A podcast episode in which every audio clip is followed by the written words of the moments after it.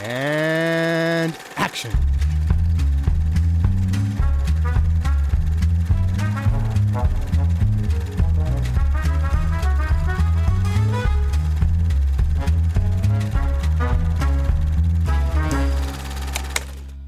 There they go again. A wild, unruly lot, those actors. I hope we have some of them left when we return with our next play because uh, we'd be somewhat handicapped without actors. Until then, good night. Hallihallo und herzlich willkommen zur zweiten Episode der dritten Staffel Directed by Alfred Hitchcock. Ich bin der Johannes und die Lee ist dabei. Hello. Und der Luke. Hallo. Hallo. Mit seinem äh, perfekten Räuber-Hallo, denn wir reden über Hitchcocks. Äh, Das wäre ein anderes Hallo. Hallo! über Hitchcocks. Oh mein Gott, ich habe mir die Episodennummern falsch aufgeschrieben. Jetzt wird's kompliziert. Oh boy. das hätte ich nicht. Oh Gott, mein eigenes System habe ich nicht, hat, hat mich ausgetrickst. Ähm, Es es ist, ist der, der- 23. 23. Episode, demnach der 24. Film. korrekt. Jamaika in oder auf Deutsch einfach nur Riffpiraten. in einer in der Reihe von äh, wir benennen den Film exakt nach dem, worum es geht. Riffpiraten. Ja, So wie Sabotage. könnte, könnte auch der Name von einer drittklassigen Rockband sein. True. Von, einer, von irgendeiner Coverband oder so. Ja, ja So genau. eine Dorf-Coverband. ja. So, ja, genau, so eine ACDC Coverband. Ja. Die, die niemals irgendjemanden für diese Cover bezahlen und, und Ja. Äh, ja. Schon Schön. Ü50 sind, aber trotzdem bei Mutti in der Garage ja. Musik machen. Oh. Oh, fies. Oh, fies. Wir reden aber, bei uns ist es nicht eine ACDC Coverband, sondern ein Film basierend auf einem Buch von Daphne du Mo Mo Maurier? Mo Maurier? Hm. Ich weiß nicht genau, wie man ihren Namen ausspricht, aber wir werden sie noch öfters hören, was Hitchcock-Verfilmungen angeht, weil ich weiß von mindestens zwei weiteren, nämlich Rebecca und The Birds, aber Vielleicht ist da noch die ein oder andere dabei. Wir werden es sehen. Der Film ist äh, mit Maureen O'Hara in der Hauptrolle. Außerdem dabei Charles Lawton als der, der Villain, der Antagonist und äh, Horace Hodges, Hay Pigtree, Claire Greed und äh, viele mehr sind dabei. Und der Film handelt von Riffpiraten. Und zwar in, in Großbritannien und nicht, wie ich gedacht habe, in Jamaika. Weil das Einzige, was ich über diesen Film wusste, es geht um Piraten und er heißt Jamaica Inn. Und ich habe halt gedacht, ja, cool, hey, irgendwie, keine Ahnung, Karibik-Piratenfilm von Hitchcock. Wow. Aber war es halt nicht. Habe ich überhaupt nicht aufgepasst. Ich dachte das ganze Zeit, ich dachte die ganze Zeit, dass es irgendwie irgendwo in, in Amerika irgendwo spielt. Und ich dachte, hey, schon weit von Irland hergereist. Alter. Aber hab mir dann, es ist in hab, Cornwall. hab mir keine großen Gedanken drüber gemacht. Okay, aber okay, alles klar. Ja, ich war auch sehr überrascht, wo, wo es am Anfang gesagt wurde. Äh, es ist einfach, äh, es geht um äh, eine Gruppe äh, Verbrecher, Piraten in, in Cornwall, die äh, an, der, an, der, an der sehr steinigen, sehr unruhigen äh, Küste äh, quasi Schiffe in, in, die, in die Felsen locken und wenn die dann untergehen, dann bringen sie die Besatzung um und plündern, was das Zeug hält. Und unsere Hauptperson ist, äh, gespielt von Maureen O'Hara, eine junge Frau, die ihre Mutter verloren hat und die Schwester ihrer Mutter, also ihre Tante, ist mit dem Anführer dieser Bande verheiratet und deswegen geht sie dorthin, nicht wirklich wissend, was, was die beruflich machen.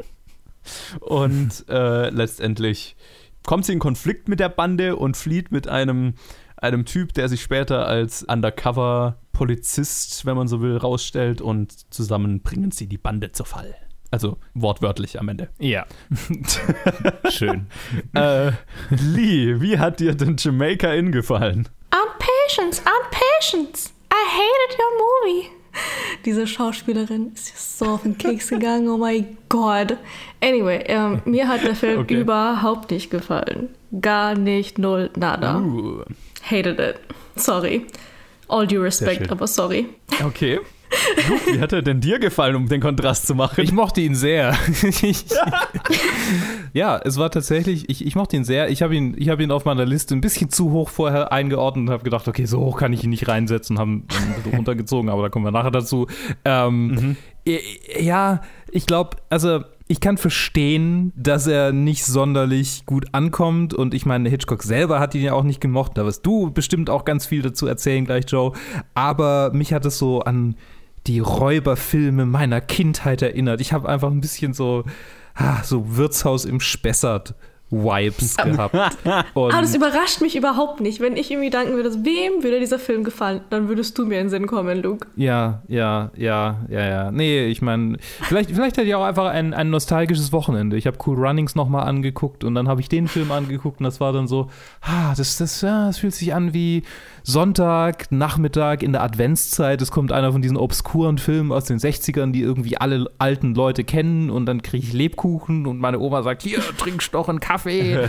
und ja, so. Das, genau diese Vibes hatte ich bei diesem Film. Und äh, die Augenbrauen von Charles Laughton sind äh, grandios. Die sind die halbe Performance. Ja. Äh, ja, ich, ich bin so, glaube ich, so ein bisschen äh, dazwischen zwischen euch, weil ich, ich mochte den Film, aber ich habe nicht diese Nostalgie, die nostalgische äh, Verbindung zu Räuberfilmen und Geschichten wie du, Luke. Räuber ähm, Hotzenplotz, Dude. Räuber Hotzenplotz, habe ich vergessen zu erwähnen. Genau, habe ich schon gehört, glaube ich, als Kind. Gab es da ein Hörspiel oder sowas? Gerd Fröbe, aber nur in den Neuverfilmungen. Ich glaube nicht, dass es in den Originalen war. Äh, und halt, also, also die, die, die, Bücher also von Ottfried Preußler sind natürlich das, was ich meine. Also gar nicht mal filmisch, sondern einfach. Ja, ja. Ich, ich, ich erinnere mich, dass ich habe das Buch bestimmt mal gesehen als Kind und eine Verfilmung oder so, keine Ahnung. Aber ich habe da definitiv nicht so die Verbindung dazu. Ähm, ich fand es un, eine ungewöhnliche Wahl für Hitchcock tatsächlich. Mm. Und es gibt einen Grund dafür. Da äh, erzähle ich dann gleich noch ein bisschen was dazu. Aber ich, ich fand ihn solide. Ich fand, äh, er war äh, vor allem visuell, waren war, war ein paar sehr schöne Sequenzen dabei.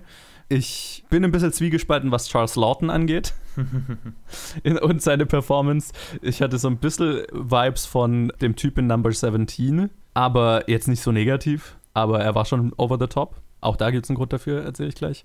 Aber alles in allem, ich fand, ich fand äh, es war ein runder Film. Es war ein Film, der perfekt in, in den Karriereabschnitt von Hitchcock reinpasst. Es ist tatsächlich, vielleicht erzähle ich da gleich, äh, gleich äh, äh, jetzt was dazu. Es ist tatsächlich ein äh, Film wie äh, Waltzes from Vienna, den wir ja auch schon mal hatten, den er quasi zwischen Studios gemacht hat.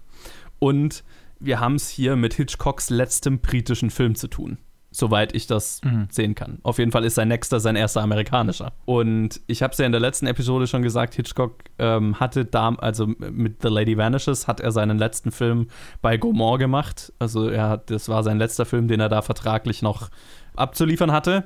Und er war bekannter, also wie ich gesagt habe, letzte Episode, in Verhandlungen mit David O. Selznick in den USA, aber die Verhandlungen waren sehr schleppend und sehr äh, Zeit, äh, also sehr ermüdend, einfach weil David O. Selznick A mit vom Winde verweht beschäftigt war und halt nicht so viel Zeit geopfert hat für den in den USA damals halt noch sehr unbekannten britischen Regisseur. Und weil Hitchcock halt sehr viel Geld verlangt hat und ähm, da auch nicht so bereit war, nachzugeben und es war, Hitchcock war kurz vor Jamaica in, in so einem ziemlichen Loch, weil er The Lady Vanishes gemacht hat, dann bei Gomorrah raus war und halt noch kein nächstes Projekt hatte. Also relativ vergleichbar mit der Situation, wo er dann Waltzes from Vienna gemacht hat. Und ähnlich wie bei Waltzes from Vienna hat er halt äh, einen Freund getroffen, äh, Alexander Korda, über den wir auch schon mal geredet hatten, mit dem er ja schon mal ein Projekt geplant hatte, das nichts geworden ist. Und der hatte eine neue Firma gegründet mit einem deutschen Immigranten, einem Flüchtling vor den Nazis Mayflower Productions hießen die.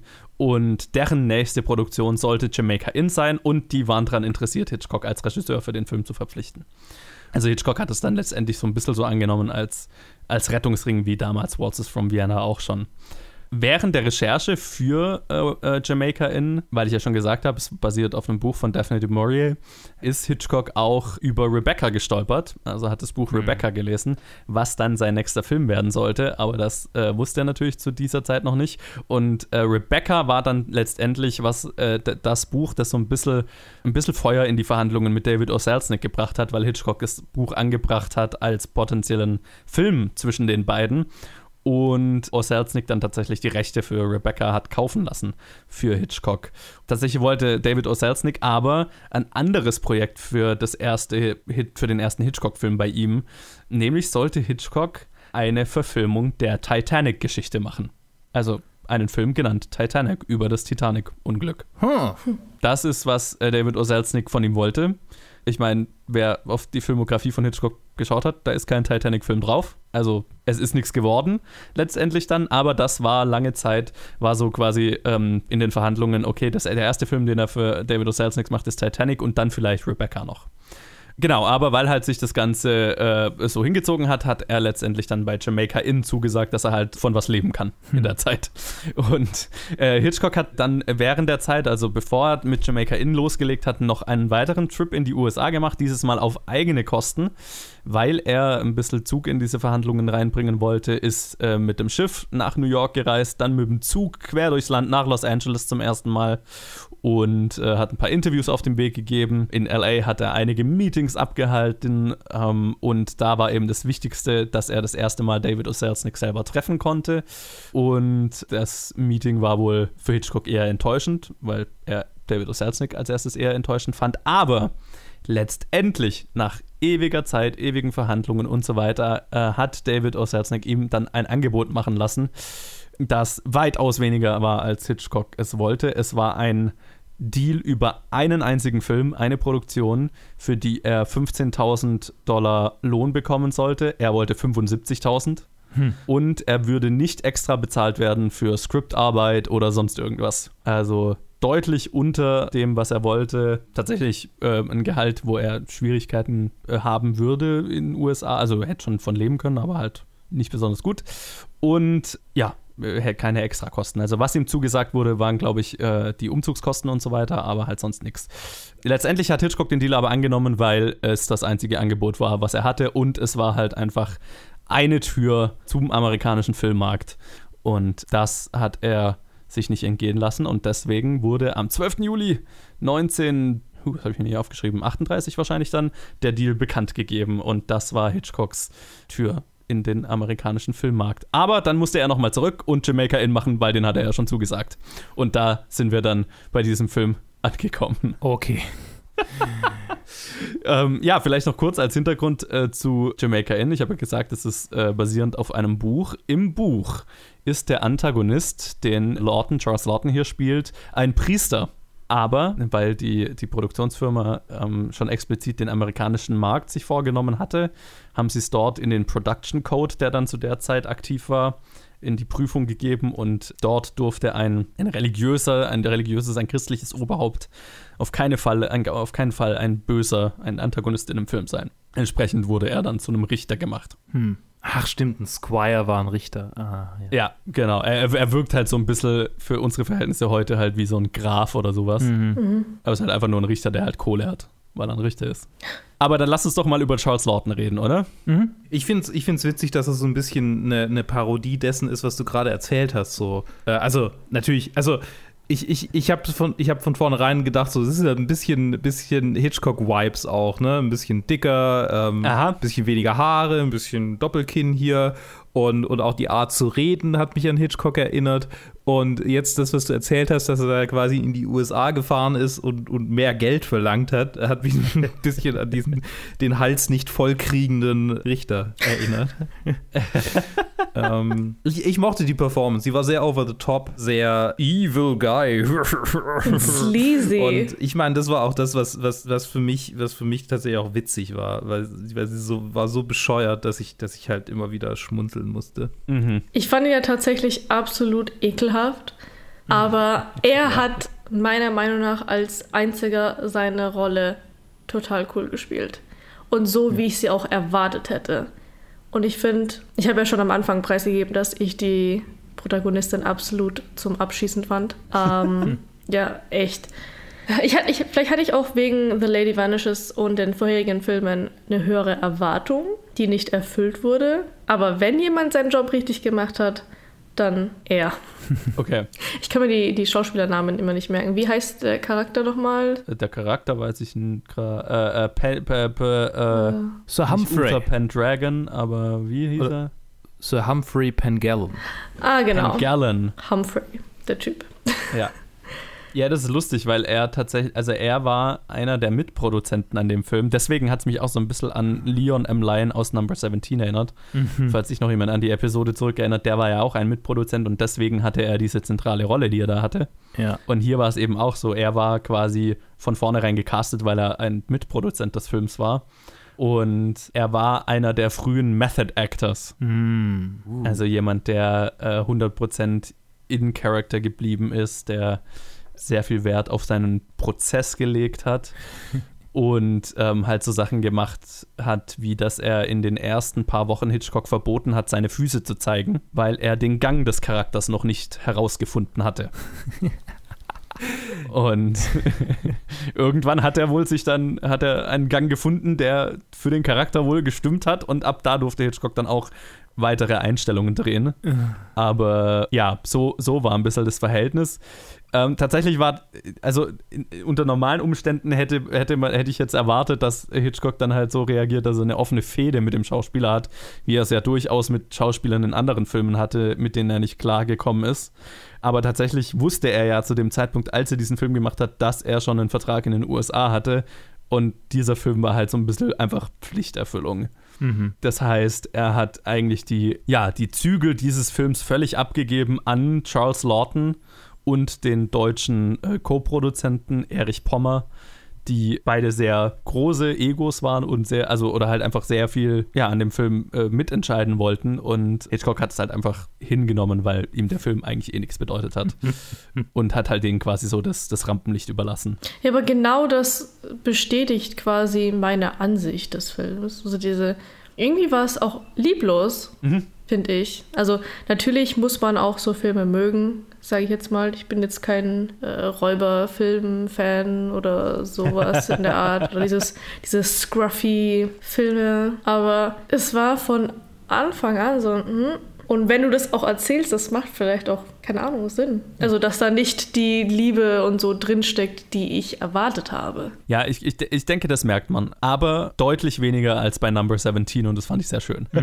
Ja. Also bei Number 17 hatten wir einen Film, bei dem aktiv im Film bemerkbar war, dass Hitchcock einfach versucht hat, gefeuert zu werden Ja. und halt quasi aktive Arbeitsverweigerung gemacht hat. Und ich finde, Jamaica Inn ist ein solide gemachter Film. Vor allem, was das Visuelle angeht. Frage an euch: Ist es ein Hitchcock-Film? Nee. Genau, das, das war Ja. mein Problem. Ist mein Ja, Problem. ja. Total out of place. Ja, und das ist, das ist tatsächlich ja das Lustige. Deswegen habe ich ihn mit äh, Waltzes from Vienna verglichen, was ja auch so eine Übergangsnotproduktion war, so eine ähm, Ich muss Geld verdienen Produktion und der ja auch thematisch völlig rausfällt und so ein bisschen einen merkwürdigen Platz in seiner Filmografie hat. Und so fühlt sich der so auch so ein bisschen an. Ne? Also ein solide gemachter Film, ein, ein gut gemachter Film, aber halt weird für den Regisseur, den wir hier besprechen. Ne? Ungewöhnlich für den Regisseur, den wir hier besprechen. Es sind auch wenig so richtige Hitchcock-Isms in diesem Film. Wir haben da schon gelegentlich was, also was, ich, was mir zum Beispiel ganz gut gefallen hat, auch wenn es aus heutiger Sicht natürlich sehr offensichtlich ist, ist aber die Arbeit mit Miniaturen hier. Also ne, wir haben ja immer diese Miniaturschiffe, wenn die Schiffe gezeigt werden. Heutzutage würde es das zwar wahrscheinlich, also wenn das jetzt nicht computergeneriert machst, immer noch mit Miniaturen drehen, aber halt ein bisschen anders drehen, mit einer höheren Framerate, damit es nicht so auffällt. Aber ich finde, das war, das war ziemlich cool gemacht und dieses ganze, ich habe die, diese, na wie sage ich, das Wetter dort habe ich gespürt, so ne. Mir war es richtig kalt diese Sequenzen anzuschauen, wo Ja. die da im Wasser rumkriechen und äh, wo die zwei auch dann fliehen müssen und da in den, an den Klippen hängen und so weiter, da im Wasser in, an den Steinen hängen und so. Das fand ich visuell alles ziemlich cool umgesetzt, ne? So die, diese Naturgewalten und wie das Schiff da hin und her geworfen wird und das war, das war cool. Das hat mir gut gefallen. Ähm, das fand ich auch beeindruckend. Und das war, lag tatsächlich, glaube ich, also wenn, wenn ich das richtig verstanden habe in, in der Biografie, auch daran, dass sie halt einfach einen ziemlich brutalen Dreh hatten was das angeht. Also mit starken Windmaschinen, die die ganze Zeit die Wellen aufgepeitscht haben, Leuten, die die ganze Zeit im Wasser rumgehangen sind. Es ist tatsächlich ein Schauspieler gestorben nach dem Film an einer Lungenentzündung. Holy shit. Ja. Und ähm, es gibt immer noch, also die Nachkommen dieses Schauspielers machen bis, also bis, ich weiß nicht, bis heute, ich weiß nicht, ob die noch leben, aber haben Hitchcock dafür verantwortlich gemacht. Wurde nie irgendjemand belangt dafür, weil man es nicht äh, nachweislich auf diesen Film zurückführen konnte, aber das hängt über diesem Film schon drüber. Ne? Oh wow. Krass. Und das fand ich ziemlich übel, wo ich es gelesen habe. Ja, scheiße. Die haben halt tagelang saßen die da im Wasser und wurden mit Windmaschinen zugepeitscht und es war wohl arschkalt. Krass. Das ist auch, ich muss total zustimmen. Also die Vibe vom Film wird total gut rübergebracht. Also visuell fühlt man sich schon so, als ob man da mit ist, in diesem windigen, nassen, salzigen. Cornwall. Ja. Er ist ja einfach so düster gedreht auch, ne? Ja, So, so sehr, sehr dunkel gehaltene Bilder. Ähm, die Charaktere sind auch alle so scruffy, alle so, so, so richtig mit ihren aufgemalten Bärten. ja. Tatsächlich, bei dem, bei, dem, bei dem Typ, der immer pfeift, dachte ich, zum einen dachte ich, oh, hat das eine Bedeutung später im Film? Oh. Und zum anderen dachte ich, ähm, vielleicht, vielleicht wird der jetzt auch unser, unser Held. Und der, der hatte Aha. weitaus mehr die, die Heldenzüge und, und weitaus auch, auch irgendwie mehr Charisma als äh, der Typ, der es dann letztendlich war. Also das war tatsächlich auch der schwächste Teil für mich, Robert Newton, als der, der, der Good Guy, der war ziemlich blass. ähnliches Phänomen wie äh, unser männlicher Hauptdarsteller im letzten Film in The Lady Vanishes, ne? Ja. Auch so ein bisschen so ein, ein, ein Cardboard-Cutout, so äh, ein 0815 Ja. Pretty Boy. Was Good sagen? er, hat Boy, einfach, ja. er hat einfach auf Jimmy Stewart gewartet. Ja, und, und auch äh, das ist ja dann schon wieder so ein bisschen Hitchcocky, diese, diese Storystruktur von der Frau und dem Mann, die über widrige Umstände äh, gezwungen sind, Zeit miteinander zu verbringen Ja. und sich über die Zeit äh, kennen und lieben lernen, ist ja hier auch schon wieder vorhanden. Ja.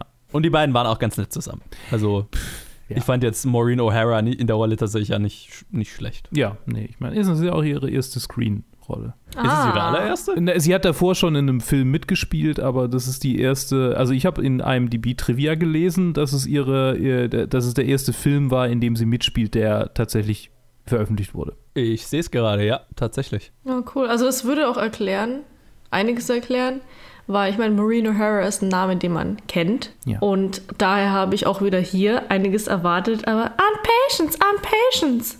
Äh, oh Gott, darf man hier Bitch sagen? Alter, shut up.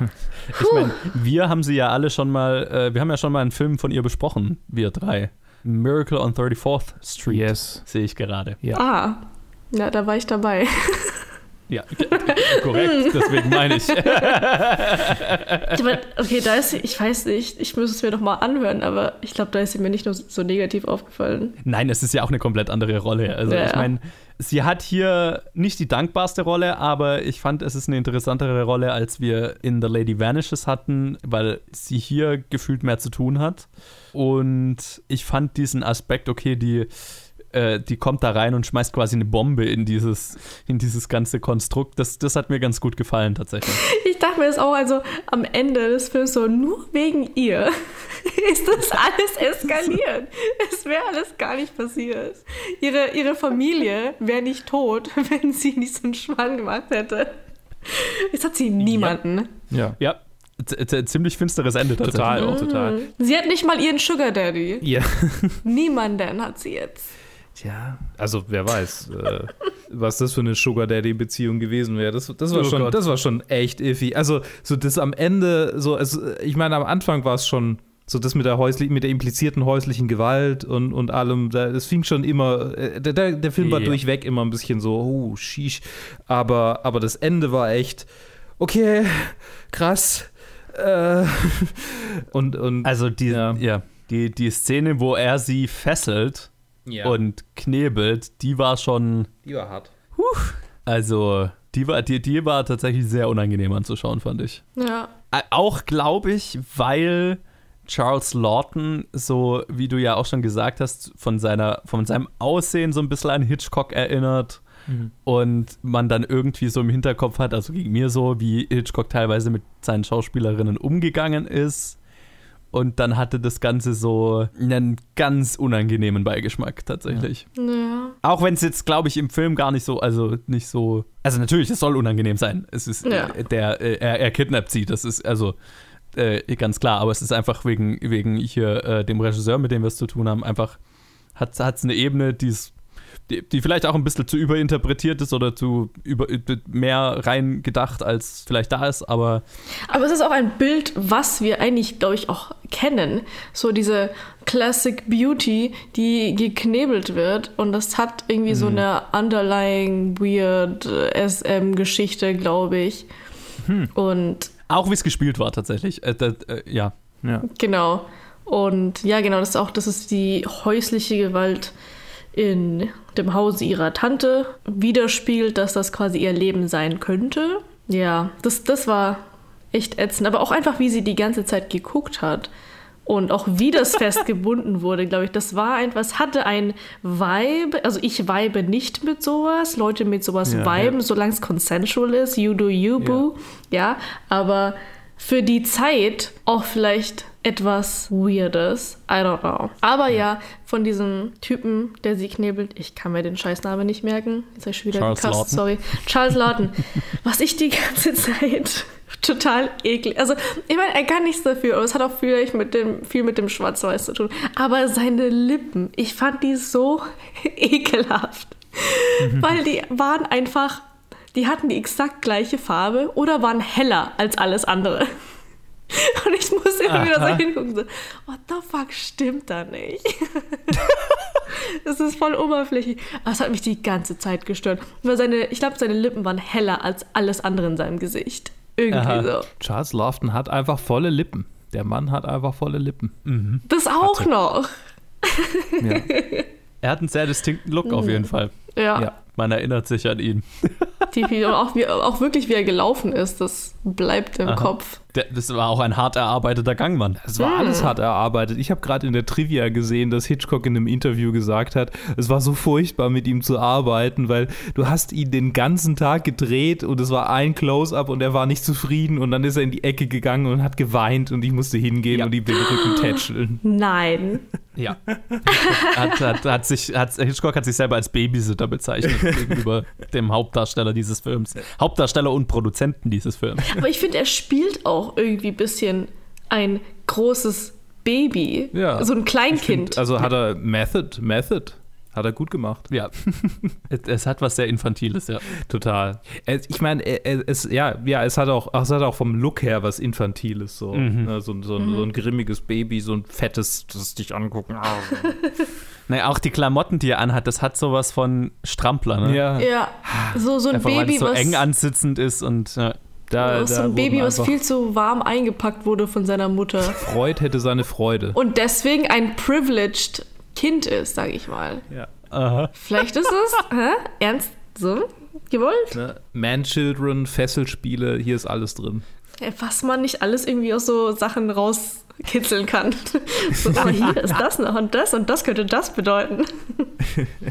das ist, was wir in diesem Podcast tun. Ja, ja ich, ich, ich bin mit ihm nicht so ganz warm geworden über den gesamten Film. Ich fand, ich fand ihn stellenweise ich, ich, ich sag mal so, ich fand seine Performance interessant. Also ich fand ihn interessant. Er hat mich, er hat mich Leon M. Lyon in, in uh, Number 17 hat mich genervt. Ihn fand ich interessant. Und wo ich dann hinterher gelesen habe, was so die Umstände, die Entstehung des Films war und sein ganzes Verhalten am Set, habe ich mir gedacht, okay, das passt alles sehr gut in äh, meine Vorstellung äh, und das, dessen, was er hier abzieht. Und manchmal fand ich sie auch unverhofft komisch. Also, wo er dann am Ende, bevor er sein, seinen großen Abgang macht, übrigens sehr, also ich meine, Hitchcock hat oft die, also Hitchcock-Antagonisten haben oft ein Ende, wo sie nach einem Geständnis sich selber umbringen. Also wir hatten, was mir am meisten in den Sinn gekommen ist. Nicht spoilern. Wir spoilern hier alles. Das ist ein Film von 1939. ja. Nein, ich meine, spoilert keine anderen Filme. Achso. Nee, nee, also ich spoilere einen, den wir schon besprochen haben, aber ich glaube nicht, dass du den noch anschauen würdest. Äh, am meisten hat es mich erinnert an Murder, tatsächlich. Mm, ja. Ich meine, es war so ein kann, kann man auch nicht sagen. Es ist kein inevitable end, aber ich fand das Ende war mir zu. Ich meine, ich glaube, ich hatte sowieso ein Problem mit dem Film und das Ende hat noch mal was draufgesetzt, wo ich mir dachte, ja, man kann es so abschließen, aber es ist mir zu einfach. Ich möchte, dass dieses privileged fette Baby bestraft wird. Würde, ja.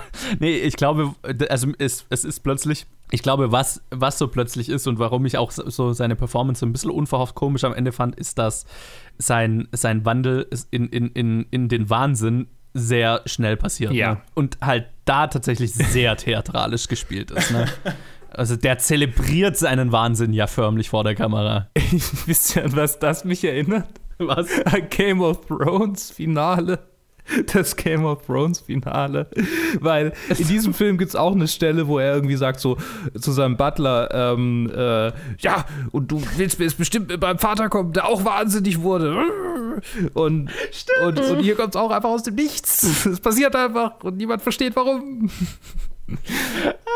Da habe ich überhaupt nicht dran gedacht. Aber ja klar, der Film liefert ja sogar eine versteckte Rechtfertigung dafür. Ich wäre im Film auch nicht mehr gerade so gekommen, wo du es beschrieben hast. Das ist, das ist, ich habe mir das schon, wo, wo, er, wo er die Line sagt, habe ich mir gedacht, okay, das ist was merkwürdiges oder Ja. das ist merkwürdig offensichtlicher Exposition-Dialog. Ja. Aber ich habe die Verbindung gar nicht gezogen, dass das natürlich nur drin ist, um diesen plötzlichen Wandel am Ende zu rechtfertigen. Ja. Benayev und Weiss, wart ihr das? ja, Ja. Äh, es, es, ist ein, es ist ein unverhofft komisches Finale. Und ich fand auch, also da kann ja der Film nichts dafür, aber die ganze Inszenierung, ne, da springt er da runter und dann drehen die sich so weg und du hörst halt nur im Hintergrund so ein Plupp. War halt so, okay. Kaplunk. Das hat, das hat nicht die Dramatik, wie der, äh, der Mörder in Murder äh, sich äh, am Ende selbst richtet, so, ne? Nee, nicht es, wo es so ein, ein zelebriertes Schuldgeständnis war, ne, auf der größten Bühne. Hier brüllt er so ein bisschen theatralisch rum und dann fällt er auf, auf die Fresse. Ja, Hitchcock selber, du hast es ja schon quasi schon angesprochen, Luke, hat, hat gesagt, es war quasi einer seiner, seiner meist gehassten Jobs, die er jemals gemacht hat. Äh, also einfach, weil er zwischen Charles Lawton ähm, und den anderen Produzenten so ein bisschen gefangen war und natürlich auch offensichtlich nicht so viel Bock auf den Film hatte, weil er ja einfach schon wusste, wo, wo die Reise hingeht letztendlich. Und er hat, er hat halt äh, gesagt, er war so ein bisschen Babysitter für Charles Lawton oder ähm, er hat nicht wirklich Regie bei diesem Film geführt, als dass er Schiedsrichter am, am Set war zwischen den ganzen Parteien. Und der Film ist zwischen denen entstanden und er hat nur hier und da mal ein bisschen, bisschen unterstützend und, und klärend gewirkt. Und auch im, in seinem Interview mit äh, François Truffaut hat er, hat er gesagt, dass er immer noch sehr unglücklich über diesen, über diesen Film ist. Äh, übrigens, das, äh, äh, das echte Jamaica Inn, also das Gebäude, in dem die gedreht haben, ist ein tatsächliches Inn und kann man immer noch besuchen in Cornwall. Ausflug. Und, und, und da war, da gab es auch diese Schmuggler, ne? Ah, die gab es wirklich? Ja, Ah, das Oh. wusste ich nicht. genau. Also, Interessant. also der, der Inn ist allerdings nicht so nah an der Küste, habe ich gesehen, sondern das ist Okay. so ein paar Meilen weg, äh, sodass die halt, also das nicht so easy da einfach hin, hin äh, tragen konnten, wie, wie in diesem Film, sondern das war halt, Okay. ja. Aber, aber ja, die, das, das war quasi so ein. Und auf der deutschen Wikipedia-Seite von diesem Inn steht, dass es, dass es ein, ein, ein berühmter Ort ist, an dem es spuken soll. Mit, mit Räubergeistern Ah. und dem ganzen Shit. Nice. Noch ein Grund, einen Nice. Ausflug zu machen. Ja. ja, ich dabei. In der Gegend von England war ich noch nicht. Soll schön sein. Cornwall, ja, war ich auch noch nicht. Nee. Ja.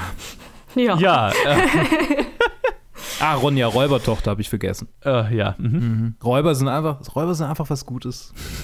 Ich meine, ich weiß nicht, warum ich da als Kind nie so drauf angesprochen bin, angesprungen bin tatsächlich. Ich hätte Nee, Ronja genannt nicht. werden sollen, wenn ich ein Mädchen geworden wäre. ah. Bin prä, prädisponiert. Ja, also ich glaube, so fazitmäßig würde ich sagen, es ist, es ist der Film ist in Ordnung. ähm, ich war nicht begeistert davon, aber er ist solide gemacht. Ich finde, äh, gegenüber allen anderen Produktionen, auf die Hitchcock keinen Bock hatte, während er sie gemacht hat, und wir hatten ein paar davon, ist das wahrscheinlich der so, am solidesten gemachte von allen, wo noch am meisten gefühlt Initiative drin steckt. Aber das kann natürlich auch an den ganzen anderen Leuten am Set liegen. Also ich fand so von der Kamera, äh, technischen Umsetzung, vom Design, also gerade Kostümdesign und Setbau und so weiter, hat hier schon sehr viel Arbeit geleistet. Ähm, sodass der Film völlig anschaubar ist und völlig in Ordnung ist und seine, seine spannenden Stellen hat, aber es ist bei weitem nicht einer von Hitchcocks besten. Und, und landet bei mir eher so im Mittelfeld, äh, aber dazu gleich vielleicht mehr. Also ich habe die Erfahrung gemacht, dass ihr mich oft überreden könnt, dass etwas doch gut war. Ähm, es werden Sachen hervorgehoben und dann ist, oh, stimmt, oh, das war eigentlich ganz cool. Und dann ändert die Meinung und ihr habt es dieses Mal nicht geschafft. Ja, Und sehr gut. Ich finde es immer auch ein bisschen, naja, ja, also, ich, also man muss ja seine Meinungssachen haben. Und ich finde es auch manchmal, fühle ich mich ein bisschen guilty, wenn ich etwas so runter mache, sage ich mal. Aber es hat mir echt überhaupt nicht gefallen. und ich musste mich echt durchzwingen. Ich hatte gar keine Lust. Den habe ich auch zuletzt gesehen. Aber es war einfach nicht meins und ich finde, das ist okay. Das ist völlig in Ordnung. Und ich meine vor allem, also was ich ja total toll finde, ist die quasi die, die Bestätigung, äh, weil Hitchcock selber den Film gar nicht toll findet und gar nicht viel damit zu tun hatte, dann fühle ich mich auch nicht so schuldig.